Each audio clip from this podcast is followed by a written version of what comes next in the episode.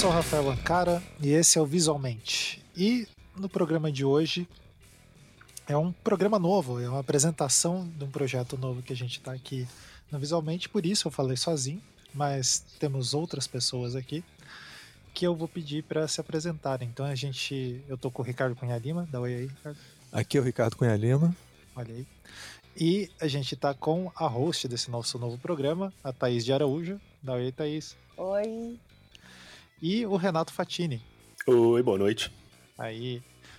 Então, é, a Thaís é designer, né? E o Renato, ilustrador, designer. Isso. Já apareceu por aqui em alguns momentos. Isso também. e então eu vou pedir para o Ricardo dar uma explicada aí o que, que é esse projeto e também é, apresentar melhor os hosts, porque eu sou uma negação disso. não, não. Cara, olha só, é, o, a gente, quando começou visualmente, é aquela coisa assim, nossa, vamos fazer né, uma série de programas sobre ilustração, né? Pô, óbvio, né? Então, cinco anos se passaram, a gente não fez nada.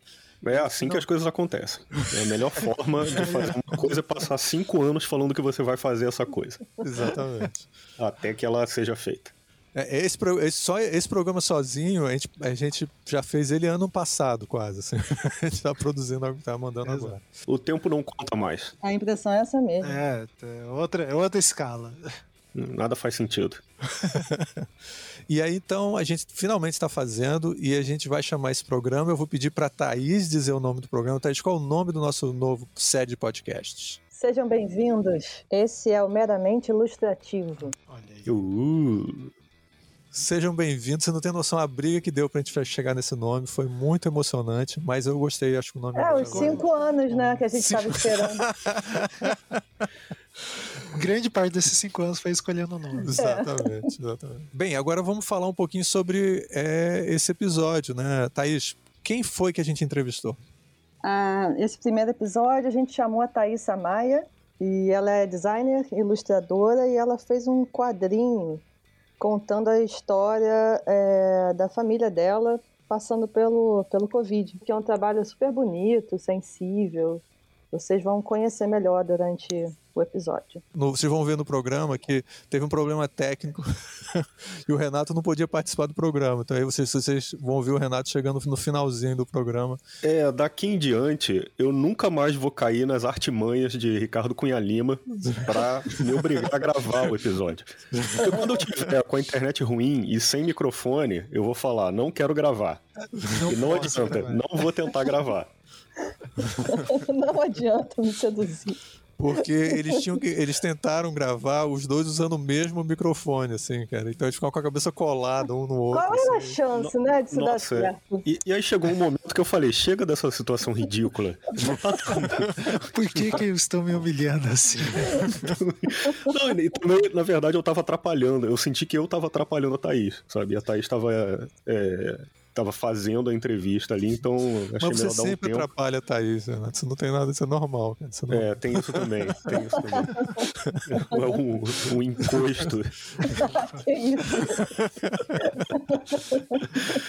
Mas enfim, enfim, acho muito interessante ouvir sobre é, o que move né, as ilustradoras e, e, os ilustradores, e a Thaisa explicou isso super bem assim, durante, durante o episódio.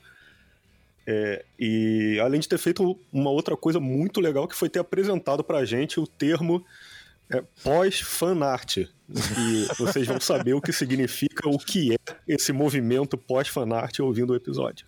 É verdade. É. Cara, muito bom. É, e você vai descobrir que você tem, para você ser uma, uma, excelente ilustradora como a Thaisa, cara, você tem que fazer 20 mil coisas. Ela, ela estuda, estuda francês, faz dança, senão você não vai ser um grande ilustrador, cara. Você tem que fazer, tem que ser um. um de muito um, repertório. Muito repertório. Uhum. Mas, é, então acho que é isso, né? Vamos agora ao programa. Maravilha. Vamos lá.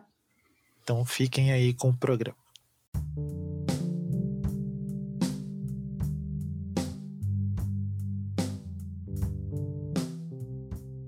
Oi, este é o Visualmente e eu sou a Thaís de Araújo. Hoje vamos entrevistar a talentosíssima ilustradora e designer Thaisa Maia. Dá um oi pra gente, Thaisa. Oi, tudo bem? Tudo bom. E acompanhando nossa entrevista estão Ricardo Cunha Lima. Oi. E Renato Fatini. Oi, pessoal. Ó, essa, essa vez foi mais comportado, foi legal. É? Foi legal. Tá bom. Já, já só, só saber que é a segunda vez. É, na pandemia nada sai de primeira, assim. Favor. A Thaisa tem um trabalho autoral muito forte, que foi o que me chamou a atenção nela desde o início. E ela fez um ano passado, ela teve Covid logo no início da pandemia. Perdeu, os avós ficaram muito doentes, ela perdeu a avó dela e depois desse impacto todo, ela teve a sensibilidade de fazer é um quadrinho que ela chamou de O Diário de uma Vítima do Coronavírus. E era uma coisa linda, muito sensível, sabe? Onde ela fez uma. onde ela partilhou os sentimentos dela com a gente. E teve um impacto muito grande, é, uma repercussão grande, saiu no, na Globo News, no Estadão, no Jornal o Globo.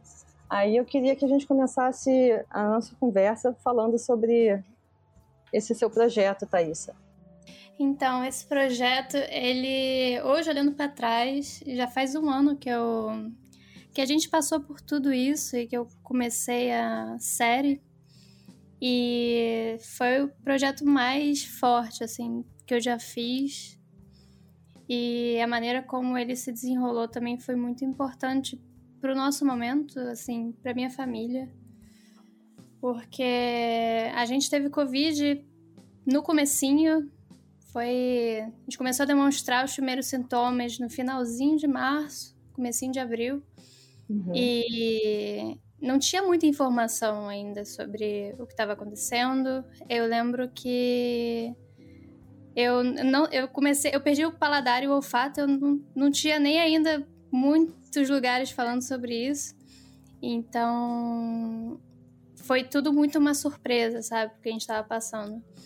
E acabei perdendo minha avó, que era uma pessoa que eu achava que eu ia perder quando ela tivesse, sei lá, 120 anos. e Aham. foi um baque muito forte pra mim, porque eu era muito próxima dela. Era a pessoa que eu mais via no dia a dia. E porque a gente mora muito perto, a gente mora no mesmo prédio. Então, eu era muito, muito, muito próxima dela. Então, foi um baque muito forte e eu resolvi começar a fazer essa série muito por causa dela. E eu lembro que eu fiquei assim, ela faleceu no dia 7 de abril e eu só voltei a fazer alguma coisa assim, no meu, dia- que eu só acordava e depois eu dormia nos meus dias até o meu avô voltar pra casa que foi por volta do dia 21, 22, agora de cabeça eu não lembro direito, mas quando ele voltou pra casa, parecia que, assim, as coisas... A gente podia dormir em paz, sabe? Porque você tá com uma pessoa querida no hospital, você não tem como fazer visita, você... A gente recebia as notícias tudo por telefone, então a qualquer momento a gente podia receber alguma informação.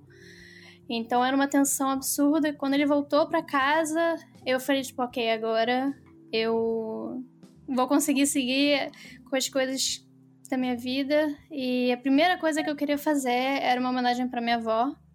Uhum. Então eu comecei a escrever um pouco sobre ela, um pouco sobre o que a gente passou e o que eu tava sentindo. E algumas dessas coisas também passavam por é, essa vontade de falar sobre o que a gente tinha passado, porque é uma situação que, naquele momento, pouquíssimas pessoas tinham passado, então eu não tinha referência nenhuma de um conhecido meu que tivesse tido coronavírus. Então eu sentia muito essa vontade de ser essa pessoa para alguém, de ser essa pessoa que vai, sabe, dar um apoio para alguém que tá passando por, por essa situação, porque é muito. Foi muito diferente de qualquer outra coisa que eu passei na minha vida. E você se sente muito sozinho, porque você fica tipo, caramba, uma das pessoas que eu mais amo na vida, de uma semana para outra, não tá mais aqui por causa de um vírus que a gente nem entende direito. E eu queria muito também falar sobre o que a gente passou para quem sabe ajudar alguém, fala sobre como a gente viveu esse luto, que é super diferente. E também eu queria agradecer as pessoas que me ajudaram nesse tempo, porque foi um luto que eu vivi, fiquei lá de ter sido muito difícil, eu tive que passar sozinha, né? Então, é, e apesar de eu ter passado sozinha, eu não me senti sozinha em nenhum momento, porque eu tive amigos, eu tive pessoas que estiveram muito ao meu lado.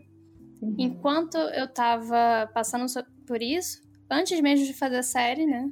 E depois que eu fiz a série, porque o retorno que eu tive das pessoas foi inacreditável, sabe? Foi como, como eu postei em formato de diário, eu tive um contato muito íntimo, assim, com as pessoas que estavam lendo, porque era como se elas fossem etapa por etapa passando é, pelas emoções que eu passei, assim, não, claro que não a mesma coisa, mas vendo um pouco do ângulo que eu tive e dando esse feedback, sabe? No começo era muito as pessoas querendo entender muitos sintomas, muita gente veio perguntar para mim como que aconteceu com a gente, como a gente chegou, quando o vírus chegou na gente. É, uhum. Na segunda parte, muita gente falando: nossa, foi por isso que eu passei quando eu perdi meu avô, minha avó. Às vezes a pessoa não tinha nem, nem passado pelo coronavírus, mas ela se viu naquele luto. E pessoas que nem entraram em contato com o coronavírus não perderam ninguém, mas também tinham muito essa relação da distância, porque estava todo mundo quarentenado, então as relações ficaram muito digitais, né? E mesmo assim, a gente continuava muito próximo dos nossos amigos. Uhum. E, e eu lembro que eu fiquei muito também preocupada de. Antes de postar a história, eu estava muito preocupada de não ser uma um veículo de notícias ruins, sabe? Porque é uma história muito forte, assim. É um é uma situação muito ruim e num contexto social muito ruim, eu ficava preocupada de estar tá trazendo um pessimismo, assim. Então, no final, até para mostrar como que a gente encarou tudo isso depois, como tentou ressignificar as coisas que a gente passou, eu tentei dar uma cara mais otimista pro que vem pela frente, sabe? Tipo, dar uhum. uma. Um, passar a mensagem de que, assim, apesar de tudo que aconteceu, não. Nada apaga o que a minha avó foi para mim, nada. Eu sei que essas. Assim, todo mundo que perdeu alguém, perdeu alguém de uma maneira muito brutal e desumana, sabe? Você não poder se despedir de uma pessoa que você gosta tanto. É, não poder visitar ela, não poder, sabe? É, perder ela de uma hora para outra é muito, é muito ruim. Só que isso não tira, sabe, é, tudo que vocês viveram e que a maneira que você encontrar para se despedir dela vai ser muito forte para você, sabe? Então, eu também falei para as pessoas as maneiras que eu encontrei para me consolar também e como eu via que no dia a dia minha avó continuava. Então, assim, tentando dar uma, uma visão mais positiva no final para meio que consolar as pessoas que estavam passando pelo mesmo que eu. E, nossa, foi um projeto muito, muito forte, assim, por todos esses motivos. E foi muito difícil de fazer. Eu lembro que quando eu fiz o roteiro, eu fiz ele até muito rápido, porque eram muito as visões que eu tive dos momentos. Então, assim, quando eu ia fazer um quadro, eu já sabia o que tinha que ter nele e não podia ser qualquer outra coisa, tinha que ser aquilo. Então, foi muito rápido que eu fiz. A história, ela começou com uns 30 e poucos quadros e depois eu aumentei, porque eu aumentei a última parte. Porque quando eu comecei, a gente ainda tava vivendo a última parte, então não. Caramba. Foi meio que. Foram meio sobrepondo as timelines dos projetos. Mas uhum. eu lembro que foi muito doido.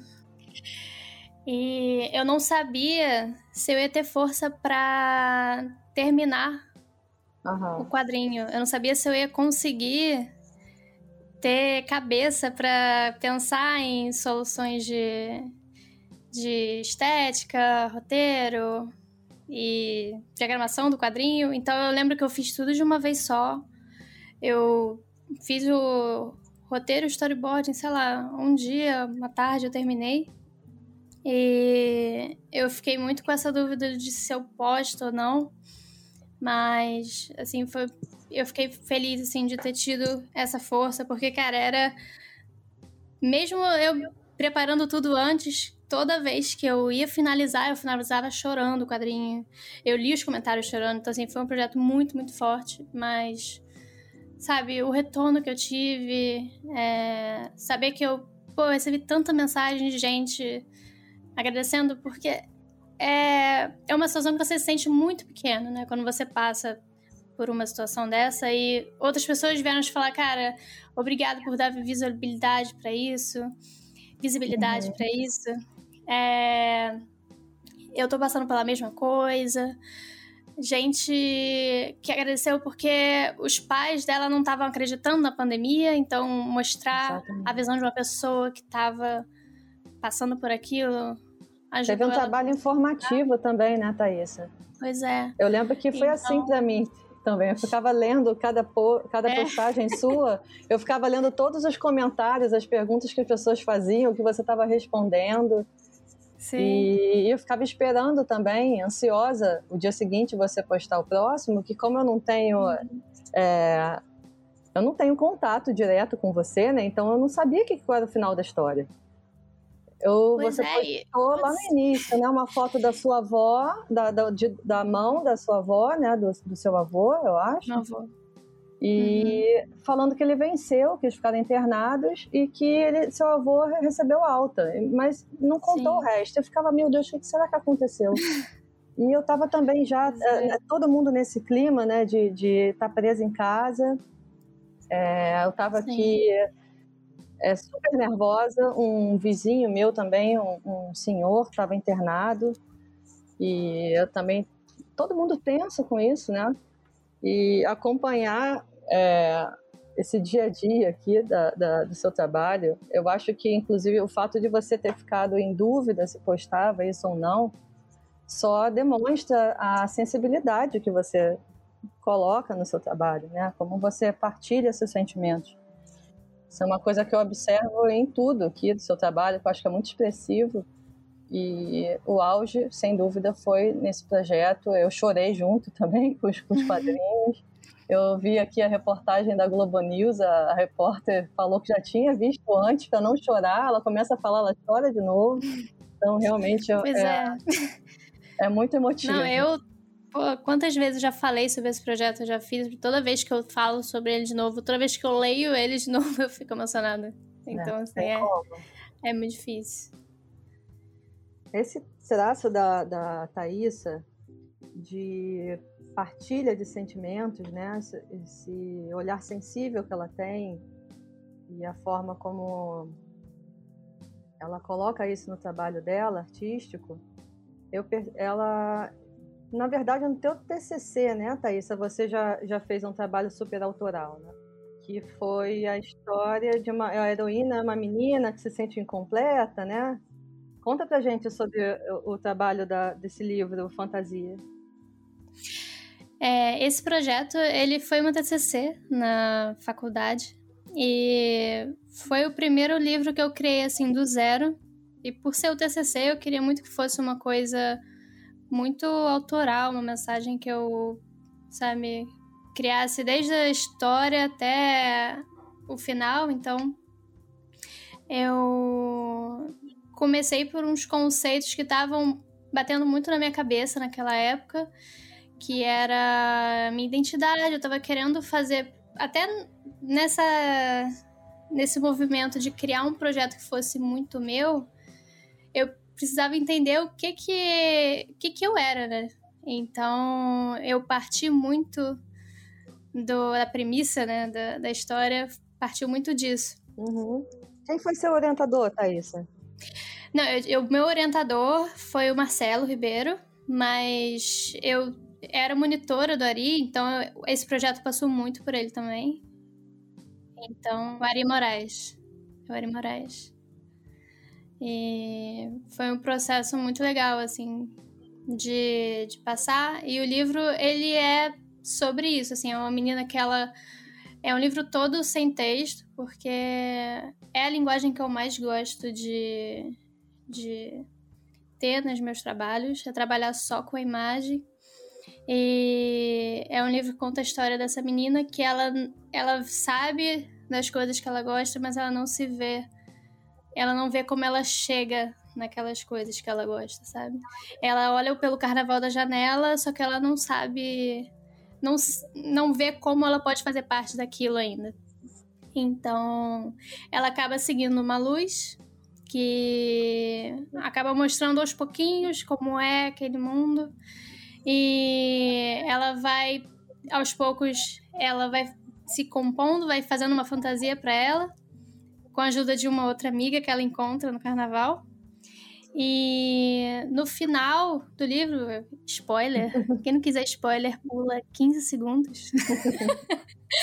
Mas ela descobre que ela, no final, ela era aquela menina. Aquela menina que estava ajudando ela, ela era ela mesma. Então, ela percebe que tudo aquilo que ela sempre quis ser já estava dentro dela o tempo inteiro. Ela só precisava é, criar forma, como se fosse uma sementinha que chega no final e se transformou numa flor, sabe? Então. É uma história de terror, então. Meu Deus. Depende do ponto de vista. Que é ela mesma se perseguindo. Porque comigo, quando isso acontece, é, só, é horrível. Tiveram várias leituras desse É, livro. quando, porque- quando eu começo a participar do processo criativo, é uma história de terror, assim. Eu tava aqui pensando em psicologia, em ego, superego, alter ego. Não, e o legal do, do livro ser sem texto é que tinha muito dessas leituras, assim, aleatórias. De. Cada Uhum. pessoa. Você falou que pesquisou essa, essa parte de, da, da psicologia, da psicanálise.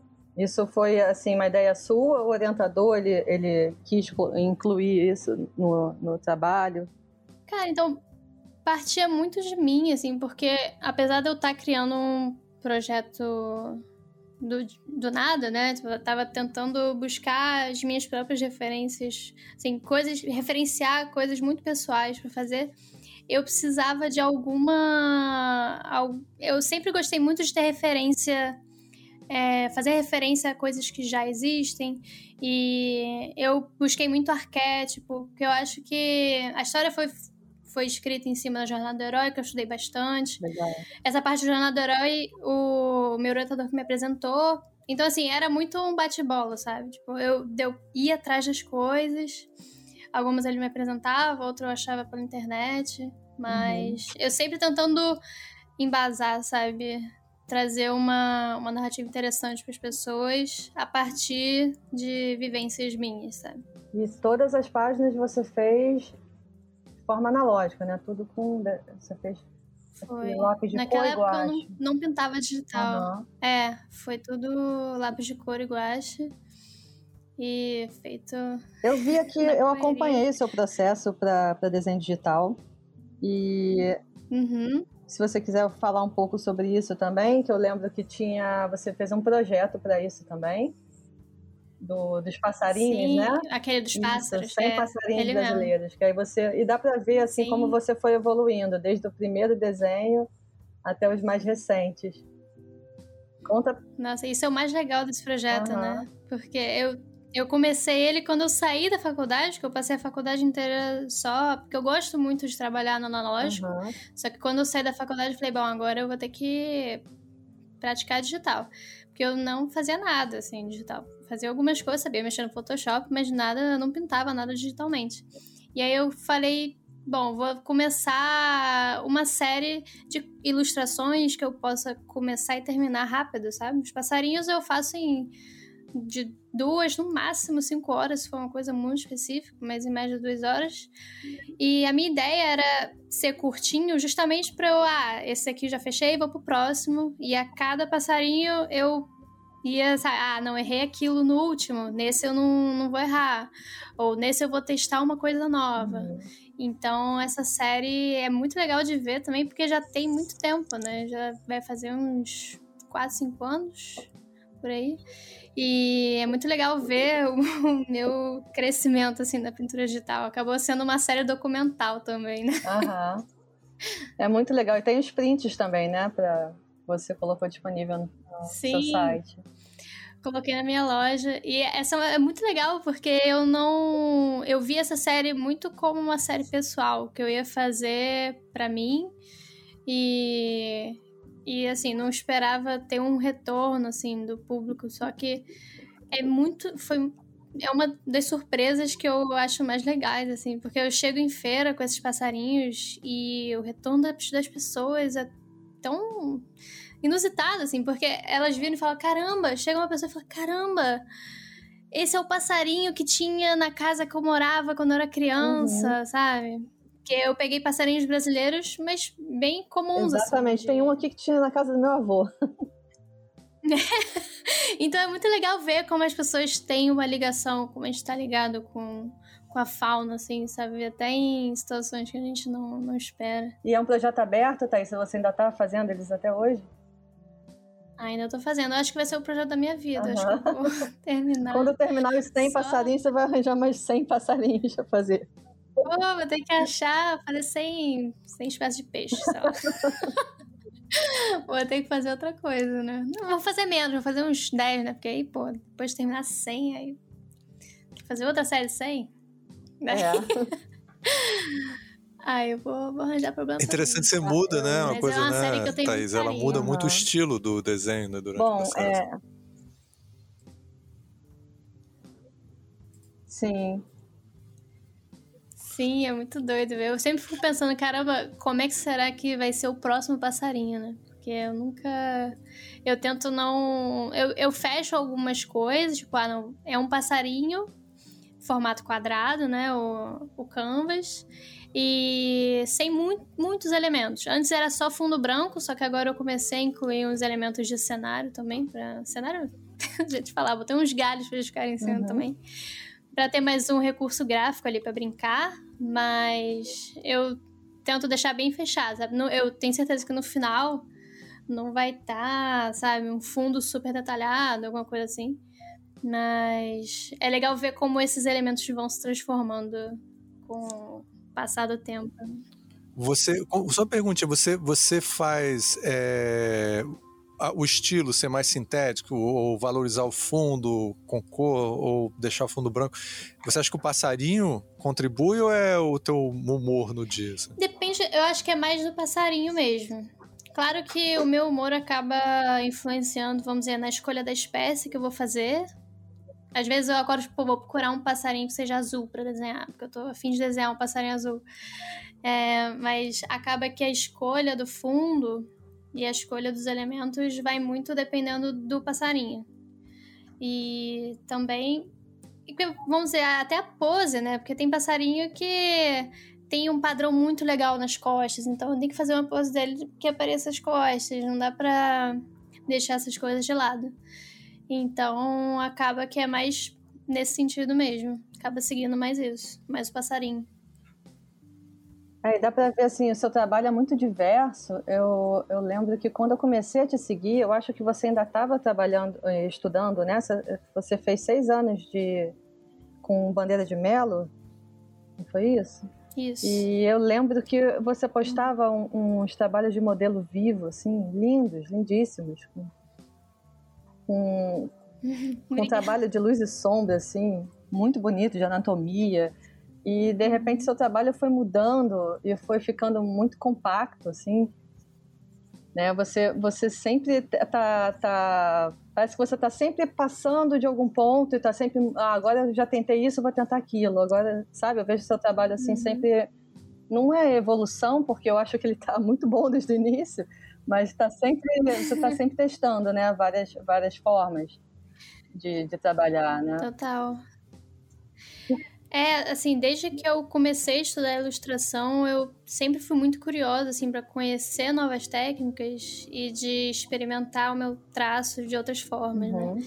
E muito quando eu estava no começo, mas até hoje me ajuda a acrescentar coisas novas no meu traço, porque vamos dizer, se você tem um trabalho que ele é muito de forma Você, você trabalha com pouca linha. E aí você vai para uma mídia que você precisa trabalhar só com linha, você vai ter que fazer o seu traço funcionar daquele jeito. Uhum. Então, no final dessa. Você acaba tentando se encaixar ali, e aí depois você sai com coisas que você vai poder incluir no seu traço, sabe? Contínuo, não sei como é que eu posso chamar isso, mas o, o traço que você mais usa. Então, é, eu gosto muito de visitar vários tipos de estilo, porque eu acho que, que é legal. Eu meio que canso se eu fizer o mesmo estilo sempre. Então eu tô sempre. Uhum. Ah, eu vi um brush que eu achei legal, eu testo ele. Se eu gostar, ele vai fazer parte. E então eu meio que vou agregando várias coisas que eu gosto uhum. no estilo e sempre testando coisa nova. Porque eu acho que isso é um exercício muito, muito legal. Especialmente pra quem tá começando. Ah, então, eu acho que ah, isso pode ser até uma dica legal para quem está começando, para quem, quem quer entender esse processo né, de se tornar uma ilustradora, que você começou, é, tá, você estudou muito anatomia, né, muito modelo vivo, e dá, dá para perceber como isso te deu assim uma, uma bagagem imensa para trabalhar movimento. Né? E eu acho uhum. também que deve ter uma influência também pelo fato de você dançar, né? Que você falou que você dança, faz teatro. Sim. Então eu vejo sua, a, todas as formas têm um movimento muito bonito, todo seu desenho, isso é um traço bem marcante. Você pode dar sim algumas dicas para quem está começando a estudar agora e um caminho legal assim para seguir. A gente tem que dançar, né? Eu, é, além de, além de dançar. Eu comecei errado, eu comecei completamente errado minha carreira. Só pra avisar. Sou péssimo dançarino três aulas de dança, uma hora e meia por semana. Então, não, eu sempre. eu fui monitora de, de modelo vivo por três anos na faculdade. E eu entrei, assim, nas aulas de modelo vivo logo no começo. E fiquei por. Se for contar com o tempo que eu fiquei no Bandeira, dá lá quase 10 anos, assim, de estudo de modelo vivo. E eu lembro que quando eu comecei a estudar foi muito importante para mim, porque eu lembro que eu ainda tava muito cru, assim, tava naquele momento de achar, tipo, não, eu preciso achar o meu estilo, eu não tô gostando, porque eu, naquela época eu ainda achava que o meu traço estava muito parecido com um dos meus professores, que é uma coisa que acontece, especialmente quando você é muito, muito, muito novinho, e que você acaba eu acho natural até hoje, assim, você tá num, numa, num grupo, você geralmente fica com um estilo parecido, porque são as suas referências. O que você faz, ele reflete muito do que você gosta, do que você vê, do que você consome. Então é natural você desenhar o que está à sua volta. Desenhar como as coisas que estão à sua volta. Então, só que eu lembro que naquela, quando eu tava ainda no começo eu ficava muito tentando achar a minha voz e foi muito através do modelo vivo que eu consegui desenvolver o meu traço, porque o modelo vivo é uma referência que está ali e você pode trabalhar de várias formas diferentes e o professor vai conseguir te corrigir é, das coisas que você não está conseguindo enxergar. O Bandeira falava muito isso, que ele não ensina você a desenhar, ele ensina você a ver o, aquela, aquele objeto. E é um trabalho incrível de cor também. Você estudar cor, vendo um objeto, você, pô, desenha uma pele, você. Primeira vez que eu desenhei, você vai desenhar uma pele, você usa só que é cor de pele. Mas você, com o tempo, começa a ver que tem azuizinhos, tem os rosinhos, roxinhos, tem vários outros tons ali que vão compondo aquela cor. E eu acho que só com observação atenta, assim, você consegue. E mesmo, eu lembro quando eu era monitora, eu tinha muita gente que virava e falava, ah, não gente que queria ser ilustrador, só que virava falava, ah, não, não vou estudar isso porque eu quero trabalhar com cartoon, eu não quero que meu traço seja mais realista. E não é bem assim, sabe? Porque você conhecendo a estrutura, você consegue ser muito mais sintético, sabe? No, nas suas formas. E, pô, eu, hoje em dia eu vejo que por exemplo, uma coisa que eu tenho muito nos meus trabalhos é trabalhar com gestual, é mais fluido, assim, e é uma coisa que eu peguei muito de desenhar em cavalete, de deixar o braço solto. Porque quando você está muito acostumado a desenhar no papel, você acaba apoiando muito seu braço e deixando o pulso muito Só que eu já tenho o costume de desenhar com o braço fora, porque é um hábito que eu tive de trabalhar com cavalete. Então é muito por causa do modelo vivo. Então acho que assim, é um exercício que eu recomendo muito. É, me ajudou muito na minha trajetória. E eu acho que é muito bom, assim, especialmente para quem tá começando, mas assim, a vida inteira. Eu, assim, se você estudar modelo vivo a sua vida inteira, você sempre vai ter uma coisa nova para aprender. Então, eu recomendo muito. uma coisa que eu comentar é que vocês na FRJ, eu cheguei a ser professor lá e aí é, de desenho, e aí eu fiquei impressionado que vocês têm cavalete, né? Que é uma coisa muito. É, eu ia falar isso agora, porque a, a escolha da faculdade foi muito certa, né? Porque não é toda faculdade que ainda tem essa, essa, essa linha né, artística que a UFRJ tem, que também é minha escola, que a gente teve modelo vivo, é, tinha uma, até umas matérias, modelos anatômicos. Eu lembro que a gente pegava livros assim de, de medicina para entender a musculatura, né? Era uma, coisa surreal e que. É, vocês têm mil aulas, tinham mil aulas de, de, de desenho, desenho isso, desenho aquilo, uhum. desenho aquilo outro. Tem um departamento uhum. só de desenho, né? O BAF. Sim, não, e desce o prédio, tem você pode fazer matéria de pintura, escultura, gravura. Eu, sério, todo período eu puxava de umas matérias de design, mas pelo menos uma matéria de artes, belas artes eu fazia. Diferentes. É, o problema é subir os andares, que não tem mais, né? é, agora eu não sei, é, lá depois pegou fogo. É. Tristeza. Mas, mas é, era bom. Muito... Mas, mas eu achei interessante que você também, você aprendeu muito carvão também, eu imagino que com o Bandeira, né? Sim. Muitos alunos do Bandeira uhum. ficam mestres do carvão. É, carvão ele é muito ele é muito plural, né? Dá pra você fazer muita coisa, desde um, um esfumado super homogêneo até um detalhe mais bruto, depende da maneira que você usa ele. É. Então acaba sendo até um material mais democrático, né? Dá pra muita gente usar. E ele é preto e branco, né? Então, preto e branco é o melhor exercício de valor que você vai ter. Com certeza. É, eu, eu adoro trabalhar com carvão, detesto ensinar carvão porque suja tudo. É, tem isso. Eu proíbo os alunos a carvão. Sai todo mundo camuflado da aula depois, né? Eu... Não, e dá pra sentir a dor do aluno, assim, tipo, primeira vez que você pega um carvão é triste, né? Porque você vai, faz o desenho, você esbarra com o braço, ele sai inteiro, então você tem que tomar muito cuidado. Aí, pô, ver a tristeza nos olhos do aluno a primeira vez que pega um carvão, mas depois passa. É, não, é, é muito triste. Depois fica tudo bem. E você começou no Bandeira de Melo logo no início da faculdade, Thaís? Foi, eu lembro que eu entrei, eu acho que eu tava no quinto período. Foi.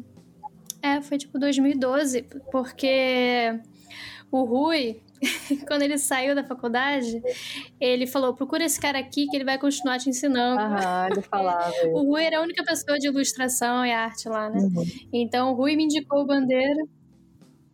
E só para só avisar também, gente, já que você não fez, você, o Rui de Oliveira é um dos maiores ilustradores brasileiros, professor da FRJ, ou assim, incrível.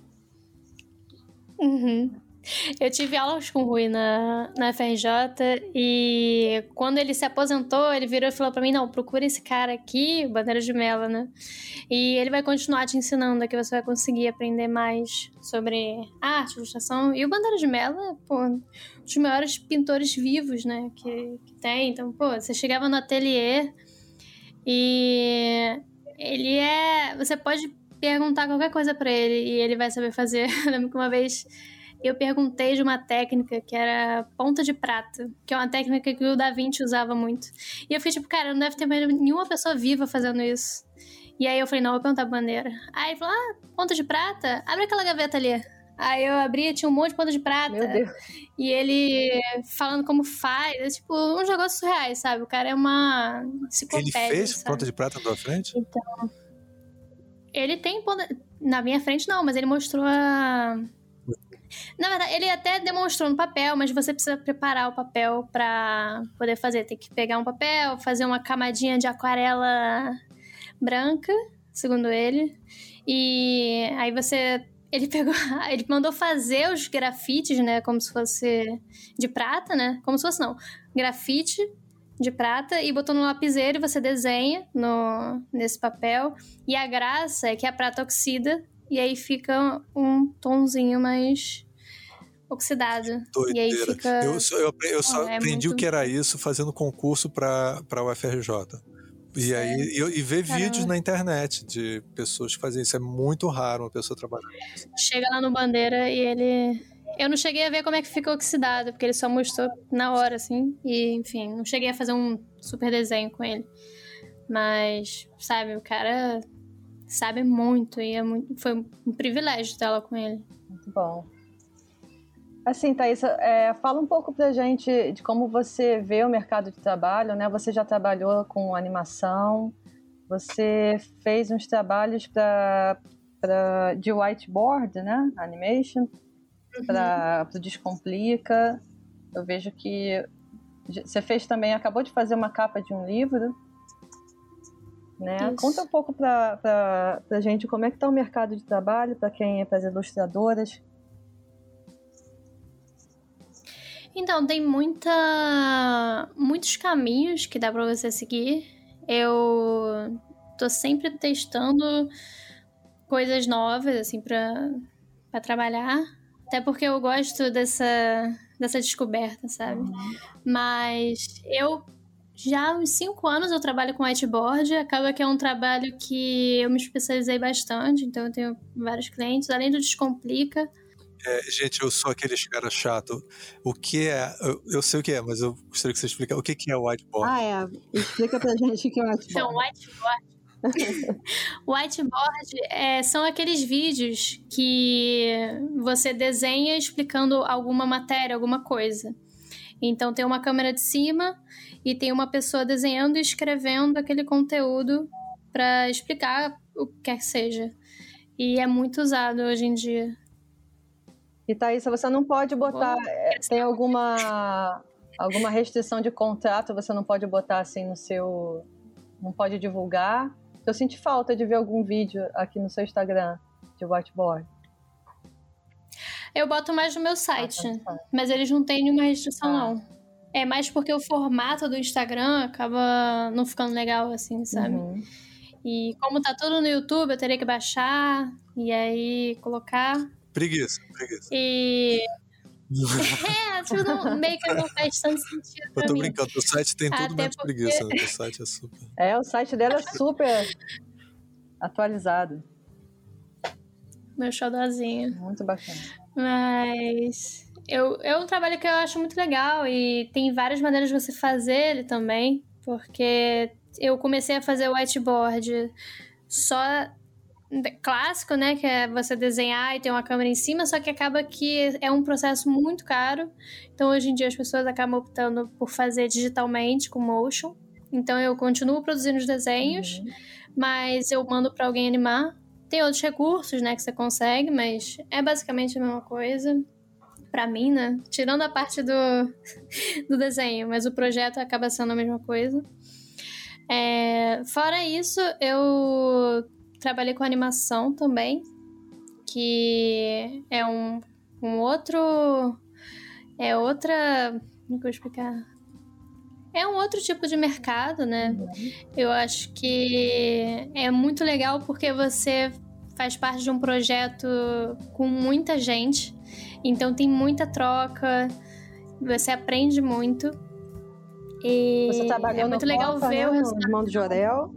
Trabalhei no Copa, fiz Irmão Jorel, Tromba Trem Giga Blaster. Uhum. E, pô, é muito legal também, sabe? Ver seu nome em- no Cartoon Network, sabe? Uhum. Porque era. Você, quando você é criança, você assiste esses desenhos e aí depois você ter a oportunidade de fazer parte disso também é, é bem legal. Mas eu acho que pra mim, acaba. Eu, sabe, amava trabalhar com animação, mas no longo prazo não é o tipo de coisa que eu me vejo feliz fazendo por, sabe? Mais que o tempo que eu fiquei porque eu curto muito explorar o meu estilo e retrabalhar o meu estilo. Claro que, por tudo que a gente já falou aqui, É, claro que eu aprimorei meu estilo, tudo, todas as séries que eu fiz, eu consegui aprender uma coisa nova e incluir no meu trabalho. Uhum. Mas eu sentia muita falta de ter justamente essa produção pessoal, sabe? E trabalhar mais no nas coisas autorais que eu fazia. Claro que é uma visão super pessoal. Então, hoje em dia, eu busco mais projetos que tragam isso. E no último ano, eu voltei a ser freelancer. Então, eu peguei muitos projetos para. Além de whiteboard, que é uma constante, porque depois que viram o que eu faço, eu vou fazer para sempre, eu gosto muito. Além disso, eu faço muitos trabalhos para. Eu fiz alguns trabalhos para editorial e um acabou puxando o outro. Uhum. Fiz essa capa do livro, que também foi uma experiência muito legal. Há muito tempo que eu não fazia capa de livro. E eu faço também muitas peças gráficas para empresas. É, campanha, já fiz um, uma campanha promocional para Record, lançamento de um livro. Uhum. E acabo fazendo também muitos projetos para pessoas físicas, sabe? E é um outro tipo de trabalho. Acaba sendo. Não vale tanto a pena em questões de dinheiro, assim, você trabalhar para uma empresa. Só que é muito legal você entrar em contato com aquilo que a gente falou lá no começo, né? De ser um projeto que tem muito amor, assim, colocado, sabe? Então. Uhum. É muito legal trabalhar. Agora eu tô fazendo um projeto que é para um casal que encomendou todo o convite deles comigo. Então eles têm é tudo ilustrado, então, sabe? E é uma outra carga emocional, assim. Então, é, são projetos legais de se levar em paralelo. Então, eu gosto muito de ser freelancer porque eu posso ter todas essas coisas correndo lado a lado. Então, pro meu perfil, acaba sendo muito muito legal, sabe? Trabalhar dessa é, forma. tem mais a ver com que o, a sua característica principal, que é ser muito curiosa, tá sempre testando, querendo fazer todos os tipos de trabalho, né? É, Sim. E eu acho que isso é uma dica boa, né? Eu acho que é para a vida também, né? As pessoas têm que se manter uhum. curiosas e estar tá sempre estudando e, e testando coisas novas, que isso só acrescenta, né, para o nosso trabalho. Eu queria fazer uma perguntinha para você, que eu fiquei curioso. É, você é formada em design, né? então você aprendeu as outras coisas de design também. É, uhum. Você se sente designer quando você está fazendo trabalho como ilustradora? Às vezes, mais do que outras. Você fala de projeto? Mas... você fala de projeto, aquele projeto, você nunca se refere, é sempre projeto. Sim, mas eu eu sinto que ter tido esse background de design, eu acabo puxando às vezes coisas de design para mim também. Por exemplo, eu fiz uma capa de livro agora e eu que fiz a parte de tipografia também. Fiz, eu sempre gosto de incluir essas coisas, mas quando o cliente dá abertura para você também pegar isso para você, eu falo, tipo, ah, eu sei fazer isso, eu posso fazer isso também. Então acaba que eu incluo no que eu posso dar para eles. Então, às vezes, quando o trabalho da brecha, eu puxo essa parte. Mas é claro, por exemplo, se chegar alguém para mim pedindo uma logo, aí já, aí já não faço. Mas se for um elemento que vai. que precisa funcionar é, paralelo a uma marca, eu vou saber resolver porque eu estudei design. Então acho que foi uma coisa que acrescentou para mim, saber, por exemplo, até exportar arquivo para gráfica, é, diagramar, são coisas que no dia a dia fazem diferença para mim, eu acho. É porque eu defendo que o ilustrador é um tipo de designer, então, e eu vejo o que você está fazendo assim, eu não vejo muita diferença quando você está fazendo a capa do livro e quando você está fazendo ilustração. Para mim, olhando de fora, não, parece tudo mais ou menos a mesma coisa.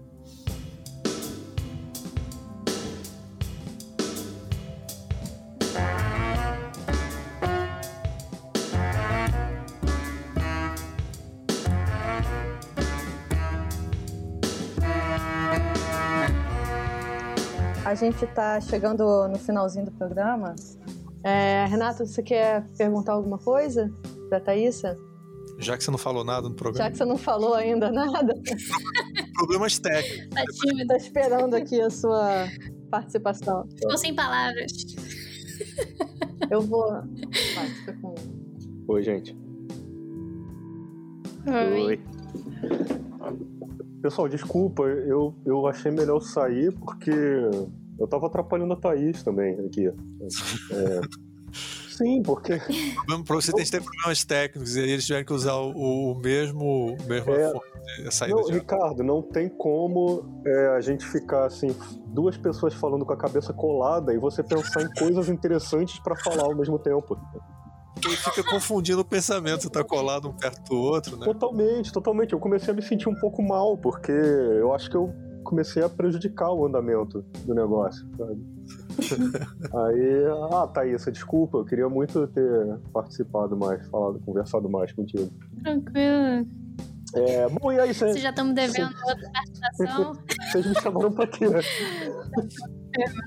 Fala uma frase motivacional é, uma aí. coisa bonita, inteligente pra Ah, gente. usem crack.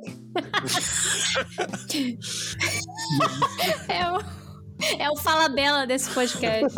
Ele só chega, fala uma parada e vai embora. Não, é, você não tinha sugerido a gente falar um pouco sobre o portfólio dela? É, tá, Diga. Thaís, você, você tem lido, você tem lido histórias em quadrinhos nos últimos dias? Ultimamente, Aham. não. Não tenho. Uhum. E de quais são as histórias em quadrinhos? Ah, Assim, por rede social, né? Eu tenho amigos que postam, né? Estão postando séries de quadrinhos online, mas nada físico, tô querendo aham. dizer. Mas eu acompanho vários artistas, vários quadrinistas e uhum, que postam do dia a dia deles, ou até histórias autorais uhum. Tem online. alguma Acaba sendo o que eu mais acompanho. hum. Tem alguma, tem alguma história em quadrinho que você lembre agora, assim, que tenha sido muito marcante pra você, que tenha mudado de alguma forma a maneira como você é, lê ou desenha ou pensa em quadrinhos? Cara, eu lembro que quando eu era mais nova, eu fazia curso de francês Uhum. e lá tinha uma biblioteca de quadrinhos franceses. Então, eu lembro que eu comecei a a ver os quadrinhos pra estudar francês, só que eu fiquei muito apaixonada porque eu achava diferente de tudo que eu estava acostumada. Hum. E eu achava o estilo deles de desenho muito mais voltado para as coisas que eu gostava. Uhum. Então, eu lembro que eu comecei a consumir muito quadrinho e eles têm uma história já de uma uma tradição de quadrinhos muito É. grande, né? E você lembra? Então, eu lembro que eu fiquei, pô, de nome, aí complicado. Mas eu lembro que que eram assim soluções, sabe, para quadros muito diferentes. Uhum. Então eu recomendo assim é, que dê uma olhada assim no repertório que, que os franceses têm pro quadrinho, Uhum. que É isso. História em quadrinho norte-americana é um lixo. Só serve história em quadrinho Ah, pronto. europeia. Eu só tô avisando. Ah, pronto. Tá vendo? Menos o pessoal underground. O resto não tem comparação. O pessoal É. me perdoe, estou agora ganhei mil inimigos na internet. Peraí, é, tá, falar. os fãs da América. É, Ricardo, você tá falando de super-herói, né? Não é de quadrinho norte-americano, de super-herói que você tá falando. Isso é verdade, isso é verdade. Eu, eu confundi tudo agora. Mas assim, cara, não é lixo não, que tem o Frank Miller. Mas olha só, e, e o, o, o- e tem uns caras legais assim, mas cara, realmente eu concordo com você completamente. Está em quadrinho francesa, belga, é incrível. É, é- Fiquei feliz de ouvir esse teu lindo. depoimento. agora. É. Tem coisa ruim lá também, Ricardo. Não, tem sim, tem os imitadores do Tintin. Não, tem um monte. E histórias que é versões do Tintin com outros personagens, assim. Quer ver o Tintin, vai ler o Tintin. Tintin é foda. Legal. Vocês estavam finalizando já? Não, é, você tinha sugerido, você não lembra, mas eu vou te ajudar. É o seguinte, o, o, é, você sugeriu da gente, de repente, é, falar de uns trabalhos que a gente gostou dela, lembra? Esse negócio de quadrinhos aí, eu não sei de onde é que veio, mas foi legal, assim, mas você ia falar disso. Uhum. e vocês já falaram? Não, Não, você que ia falar, eu tô guardando, eu tô já. se- Terceira vez que eu tô sugerindo você falar. Ah, então tá bom. É, eu olhei o portfólio da, da Thaísa, que é todo lindo, e eu vou deixar aqui como a minha sugestão pessoal do portfólio da Thaísa. Eu vou deixar o trabalho, o Sol 2, que é uma ilustração, foi um projeto autoral dela, é, do ano de 2020.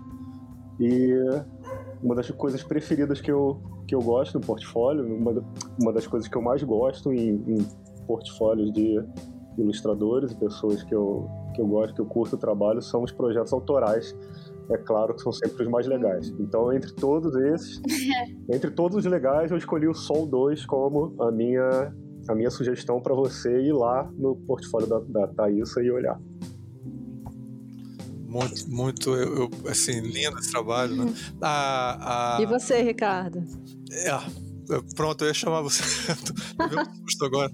É, e, Passou bastão. É, eu, assim, fiquei assim também. É, o Renato é um ilustrador muito foda, então se ele gostou do trabalho dela, deve ser muito bom mesmo. Então eu também gostei muito também.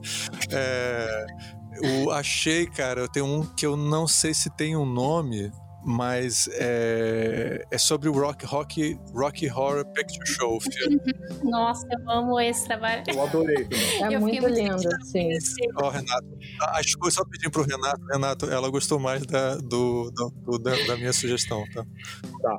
Não, é porque eu, eu gosto de todos os meus trabalhos, mas esse do Rock Horror é, é, é um pô, um dos filmes que eu mais gosto. Uhum. Então, esse cartaz eu fiz, porque eu preciso ter algum cartaz desse filme aqui em casa. Então, eu faço fanart muito raramente. Então, precisa ser uma coisa que eu gosto muito. Uhum. Aí eu fiz esse de rock horror e eu fiquei muito feliz com o resultado, sabe? Foi tipo, caraca. Sabe aqueles trabalhos que você faz, você fica. Ele, ele me. Quando você termina, você fica. Não, mas tudo bem, tá tudo errado, tô na pandemia, mas eu fiz aquele trabalho no Rock Roll, eu sei como é que é isso. Não, mas o cara, esse trabalho ele é muito diferente. Embora o estilo do desenho é, é, você tem um estilo muito característico, assim, você olha o desenho, você sabe que foi você que fez. Isso é muito é. legal. Assim, você, é, você desenvolveu isso cedo, assim. Mas assim, é um trabalho bem seu, mas é um, mas é uma, tem algo muito diferente do resto de coisas que você faz, assim. E, e, e tem mais um claro escuro, assim. Lembra mais as coisas que eu gosto de fazer também. Então eu me identifiquei muito com ele. Muito foda, ah, legal. E tudo que você faz é foda, mas você é foda também. Muito foda. Muito obrigada. A Thaís já escolheu? Eu já escolhi o meu. Tá. Thaís, manda o meu é o preto e branco. Rapidinho, é só ver qual delas ela ter gostado, qual a sugestão que ela gostou mais, tá? Ela gostou até agora mais da minha sugestão. Vamos ver a da Thaís. ah, eu adoro essa série preto e branco dela. Também autoral. E essa, esse primeiro desenho aqui, que tem essa mulher agarrada. Né, é, uma, é um tigre, né? Eu acho lindo, eu queria ter isso, isso. na minha sala. Acho uma graça esse desenho. Opa, você pode ir ali no link loja. Mas não tem, tem, tem não, esse, tem esse print na loja? Eu vou ver se tem. Ele, ele tá na loja, não sei se ele tá agora na loja, porque eu tenho uma reduzida no estoque uhum. por causa dos correios. Mas essa Essa série aqui é, é, uma graça. E tem os seus gatinhos também. Adoro sim, desenho de Sim, é uma série contínua, né, que eu tenho. Uhum. E eu gosto muito de trabalhar com preto e branco. Então ela não tá fechada também. Mas aí todo o trabalho que eu faço eu eu quero, eu quero então mudar a minha sugestão. Eu recomendo que vocês vejam o trabalho Rock Horror Show. Mas, mas, aquele trabalho que você escolheu também é muito legal. Eu gosto uhum. do. É uma série que eu ainda tô fazendo, mas é uma série de releituras de uma carta do tarô. Então, eu um dia pretendo fazer um deck de tarô, mas eu, vai escolher um estilo, né? Porque eu gosto, eu acho os dois, eu acho várias linhas legais, sabe? Tanto para uma parte mais sintética quanto para uma uma vibe mais super realista, uhum. eu curto. Você, você você tem alguma algum relacionamento com tarô? Você lê tarô ou, ou faz consultas com alguém? Eu é? Hum, uhum. Eu quero voltar. Uhum. Ah, você tá estudando, Carol. É um trabalho dessa imagem muito foda. Uhum. Eu comecei a. Eu sempre achei muito foda tarô, uhum. né? E eu comecei a estudar. Eu cheguei nele porque eu achava um trabalho muito bonito. Mas aí depois eu comecei a. Eu nem acreditava em tarô no uhum. começo, quando eu comecei a ver. Mas foi dando certo as uhum. coisas, eu falei, caraca. Uhum. Então, uma coisa aí. É, eu não, eu não e... acredito, mas eu quero fazer também um baralho de tarô, porque eu acho que todo ilustrador quer fazer um baralho de tarô, porque é muito bonito mesmo. É, é mas tudo bem, é, eu acredito em ilustração, então tudo bem, eu acho. Não acredito em tarô. Sim. É, tá isso. Eu, eu fiquei com vontade de voltar rapidinho numa coisa que você falou. Você falou que é, quase não faz fanart, né? E tem algum motivo especial? Uhum. Nada muito forte, mais porque eu acho que quando eu era menor eu fazia muito, né? Então não sei em que momento se uhum. perdeu. Mas não sei. Uhum. não tenho nenhum motivo. É que ela tem bastante conteúdo já no trabalho. eu tenho uma impressão, você se sente assim. É, sufocada por fanart, às vezes, no Instagram. Eu me sinto um pouco. É, então, às vezes eu fico um pouco. Eu sinto muito isso em feira, que às vezes eu vou chegar, feira de arte, né? Esses, esses eventos, que às vezes eu vejo o estilo de uma pessoa e eu gosto muito, mas o desenho é uma fanart de uma coisa que eu não sei nem o que é. Então, às vezes eu fico, pô, cara, faz um desenho autoral, porque vai ficar foda esse seu estilo. E eu teria na minha casa. Porque Pô, eu lembro que uma vez eu fui num evento e tinha um cara que fazia uns pôsteres de filme muito lindos. E era tipo, sabe, pôster A1. E. Só que eram de filmes que eu não. Sabe? Não eram meus favoritos. Se você tem um pôster A1 na sua casa, tem que ser uma coisa pra você.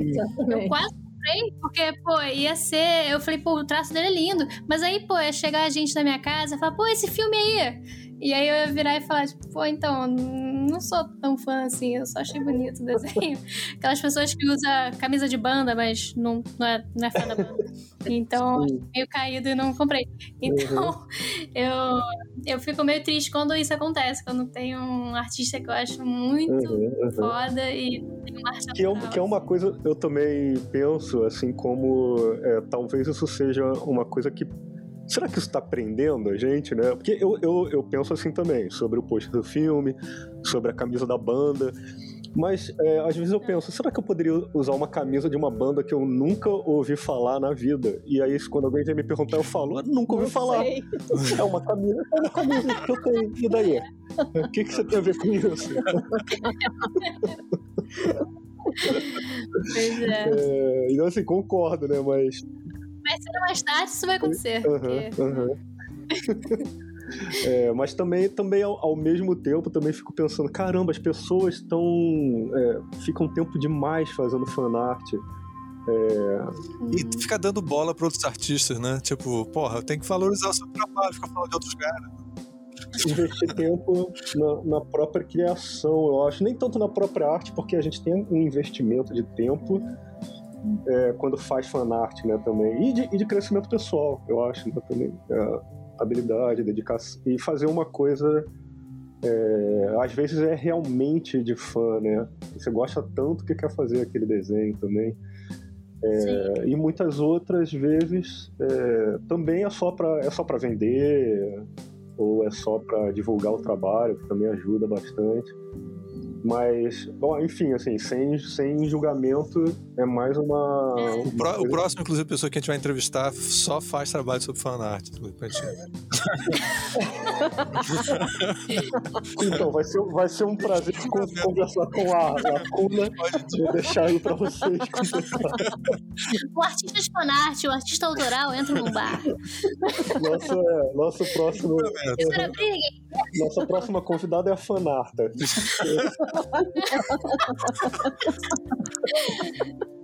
tem que, tem que alegrar todas as pessoas. Todo mundo tem que sair feliz.